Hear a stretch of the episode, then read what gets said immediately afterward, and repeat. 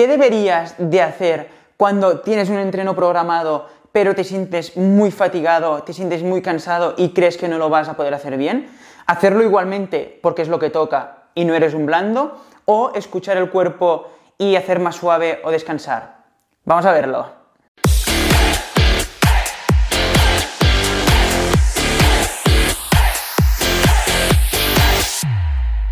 Bienvenido a ST Talks, el podcast donde hablamos de cómo puedes entrenar para mejorar mucho más en menos tiempo y disfrutando más. Mi misión es poder hacer que cualquier deportista pueda conseguir lo que se proponga, literalmente, ya sea pro como las 10 medallas que ya hemos logrado en campeonatos del mundo o popular como los cientos de éxitos que estamos logrando sin parar. Me encantaría que los mejores entrenadores y atletas del planeta documentaran su viaje, con todos sus aprendizajes y lecciones. Así que lo estoy haciendo yo mismo para todos vosotros. Por favor, compártelo y disfruta.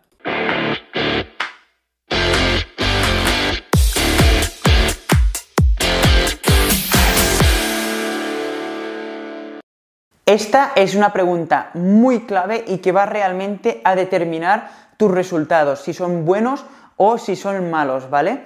También es un punto bastante complicado y en donde influye muchísimo la experiencia del deportista, ¿vale?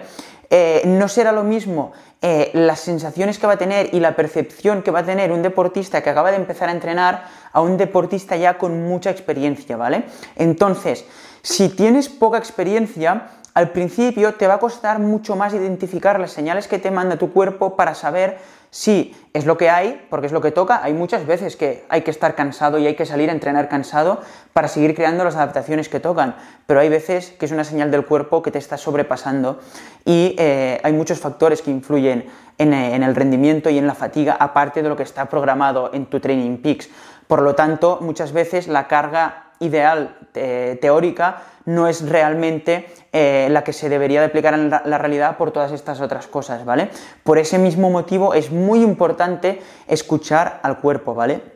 Pero esto no puede servir de excusa tampoco de decir, va, estoy un poco cansado, tal, hoy ya no entreno, porque así tampoco vas a ir a ninguna parte, ¿vale? Entonces es una línea bastante fina en donde va a influir muchísimo tu experiencia. Entonces, ante la duda, ¿qué es lo que yo hago y a mí me ha funcionado bien. Te lo explico. Cuando estoy así, realmente valoro si estoy reventado, reventado, o estoy, digo, estoy enfermo, realmente me encuentro mal. Si estoy enfermo, creo que me estoy poniendo enfermo, aquello que te duele la musculatura, pero no la musculatura de, estoy cansado, sino que da pinchazos todo el cuerpo, te sientes muy débil, demás, no entrenes seguro. Esto es una señal del cuerpo que necesita descansar. Si el cuerpo está luchando contra una enfermedad, contra lo que sea, contra un virus, y tú te pones a entrenar, el cuerpo tendrá que poner todos los esfuerzos en la carga también que le has puesto del entrenamiento. Por lo tanto, no va a poder con las dos y te vas a poner más enfermo. Y en vez de perderte un día, te vas a perder una semana. ¿Vale? Entonces, si crees que te vas a poner enfermo, descansa. Es mucho mejor perderse un día y recuperar al cuerpo que no perderse una semana.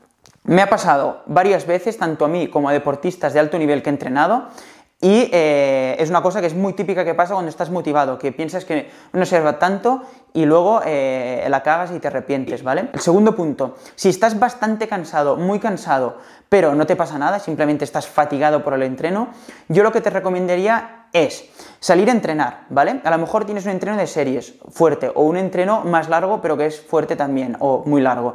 Entonces, yo lo que haría es salir, pero sin la mentalidad de hacer todo el entreno. Digo, vale, a medida que vaya calentando, voy a ver cómo me encuentro. ¿Qué es lo que pasa? Que cuando estás en forma y estás entrenando fuerte, eh, a medida que vas calentando, empiezas muy mal y dices, buah, estoy reventado. Pero a medida que vas calentando, cada vez vas mejor, mejor, mejor, mejor. Y al final acabas sacando entrenos brutales días que has empezado reventado, ¿vale? Por ese mismo motivo, yo lo que hago es empezar, veo cómo voy, caliento un poco, hago alguna apretada y testeo el cuerpo. Digo, venga, creo que voy bien, empiezo las series o empiezo a hacer lo que tenga que hacer. Si realmente no muevo los números que debería, tengo sensaciones muy malas, lo que sea, es si es un poco malo, bajo un poco el ritmo y intento hacerlo, pero con la percepción de esfuerzo que equivaldría al ritmo que de ir, no haciendo el ritmo que debería, pero acabando absolutamente reventado. ¿Vale? Esto es lo primero. Si realmente no puedo ir ni a ese ritmo, que ya he de ir a un ritmo muy bajo porque voy muy mal, pues como ya no estás trabajando tampoco el ritmo ni de cerca que deberías, ya no interesa estar fatigándote ritmos tan bajos, pues directamente lo mejor es hacer un entreno más suave, ¿vale? Y acabar el entreno pero a baja intensidad. Si realmente vas muy, muy mal y no hay manera que calientes y tienes unas sensaciones de mierda, lo mejor es volverse a casa y eh, recuperar, ¿vale? De hecho, eh, con deportistas que entreno y con otros deportistas amigos de élite mundial que he visto, los que mejores, o sea, los que son profesionales a día de hoy con mejores resultados y nivel, son los que son capaces de decir, eh, de salir a entrenar y decir, hostia, eh, estoy reventado, me doy la vuelta y me voy a casa aunque haya hecho 10 minutos. Y es el que mejores resultados tiene a, día de hoy. Así que esto es muy importante de, de, saber hacer. No eres ningún blando, sino que eres un deportista inteligente que sabe cuándo hay que apretar y cuándo no, y eres el que va a tener eh, resultados. ¿Y qué pasaría si haces lo contrario? Es decir, estoy reventado, estoy muy cansado, voy fatal, pero fuerzo y sigo y sigo. Pues lo que puede pasar es dos cosas. Eh, una, que me ha pasado dos veces, estoy reventado, fuerzo tanto que no estaba enfermo, pero me pongo enfermo.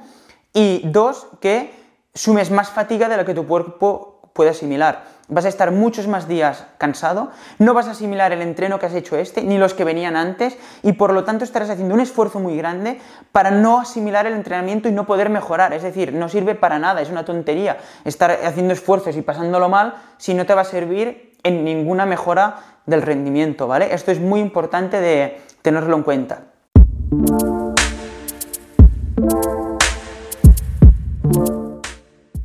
Muy rápido, si puedes pensar cómo has encontrado este podcast, posiblemente alguien lo ha compartido en Instagram o te han hablado de él o algo parecido.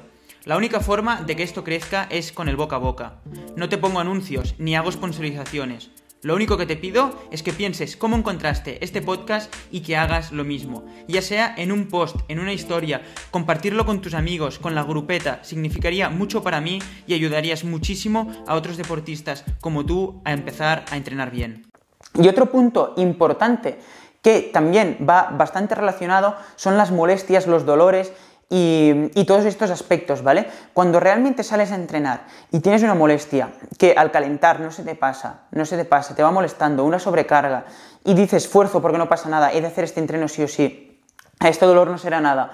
Eh, y no descansas ese día, o no haces otra cosa, o no descansas del todo, lo más probable que pase es que se agrave. Y en vez de un día, dos de descanso que hubieras necesitado para hacer limpio con un masaje y tal, vas a necesitar una semana. Y si al día siguiente vuelves a salir con esa molestia, puedes hacerte una lesión que te dure un mes y medio, ¿vale? Entonces esto es muy importante tener en cuenta y esto es lo típico que se aprende a base de cagarla muchas veces y de perder meses, incluso temporadas enteras, eh, por no hacer caso de estos pequeños detalles y estas pequeñas señales del cuerpo. Entonces, si yo te lo explico ahora con toda la experiencia que he tenido conmigo y con mis deportistas y intentas tenerlo en mente cuando tengas una molestia, te aseguro que te vas a ahorrar muchos meses de, y muchas frustraciones eh, y muchísimo tiempo de no competir y de no, y de no entrenar.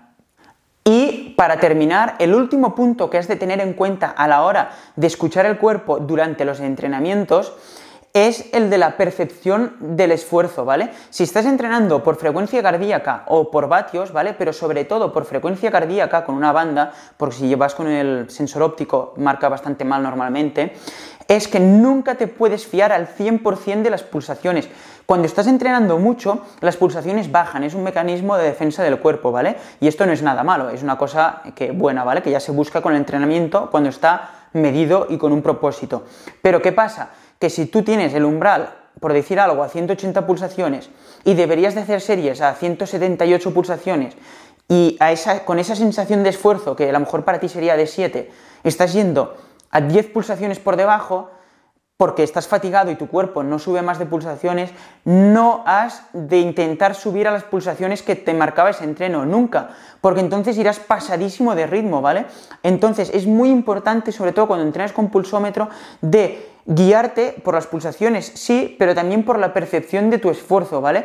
y relacionar un poco a X intensidad qué percepción de esfuerzo tienes y poder combinar las dos, ¿vale? Porque si no te fías de tu percepción del esfuerzo y solo sigues el pulso, muchas veces vas a entrenar pasado de pulso, ¿vale? Y lo mismo cuando también eh, hay otros factores como cuando entrenas con muchísimo calor, cafeína y demás, que el pulso se dispara eh, bastante más y, es normal, ¿vale? Entonces son cosas que hay que tener en cuenta y siempre guiarse por la, percepción del esfuerzo. Y lo mismo cuando estés haciendo series, ¿vale? Si estás empezando un bloque de series o series cortas, no, nunca, o sea, no puedes pretender desde el principio ir al rango de pulso que deberías, ¿vale? Porque el pulso no sales desde la primera serie ya estable a 178 y vas manteniendo todas las series al mismo pulso. El pulso al principio lo cuesta más subir, ¿vale? ¿Y qué pasa si la primera serie ya intentas llegar al rango de pulso óptimo? Pues que vas a tener que ir a una intensidad, a una potencia mucho más alta para subir el pulso. Por lo tanto, estarías haciendo la primera serie muy fuerte y luego cuando el pulso ya te ha subido más, para mantener el pulso a ese nivel, deberías de bajar mucho la intensidad para que el pulso sea estable, ¿vale? Entonces es muy importante de tener en cuenta cuando haces muchas series que el pulso al principio será más bajo y has de guiarte de la percepción del esfuerzo. No estoy hablando de series de 30 minutos, ¿vale? Entonces sí que el pulso ya es estable, ya es más estable. Estoy hablando si haces 10 por 3 minutos, pues las primeras dos el pulso va a ser más bajo, evidentemente. Y lo mismo si estás haciendo series súper cortas, el pulso no va a tener tiempo a responder, por lo tanto, te tendrás que guiar también de tu percepción del esfuerzo.